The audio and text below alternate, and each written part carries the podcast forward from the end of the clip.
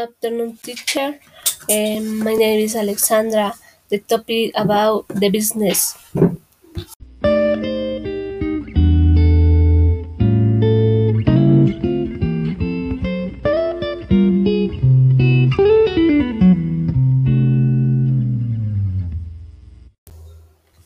The business business have uh, suffered great economic loss due to the pandemic, but there have uh, also been changes in the way they are offered either of digital platforms that have optimized resources and offer their products and services in the optimal way to the consumer, largely avoiding part in the contact and preventing contagion.